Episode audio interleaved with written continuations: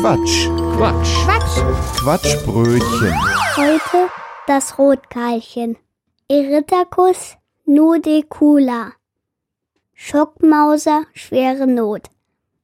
Gerade eben noch twitchte das kleine bunte Vögelchen am Kühlergrill des 40 Tonners vorbei.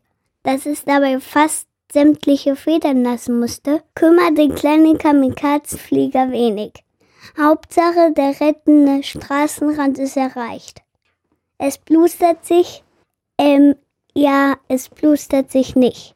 Stattdessen guckt es etwas bescheuert aus der, ähm, ja, es hat keine Wäsche.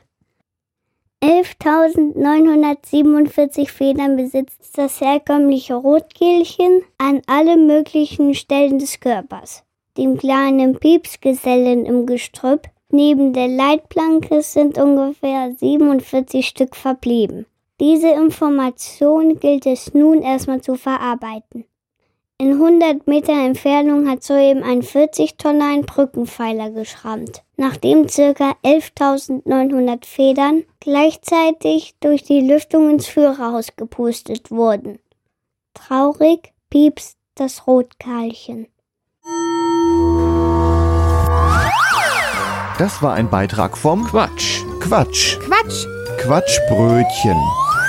Was ihr gerade gehört habt, war nur ein Ausschnitt vom Quatschbrötchen. Wir produzieren jeden Monat eine ganze Stunde unseres Comedy- und Satire-Podcasts.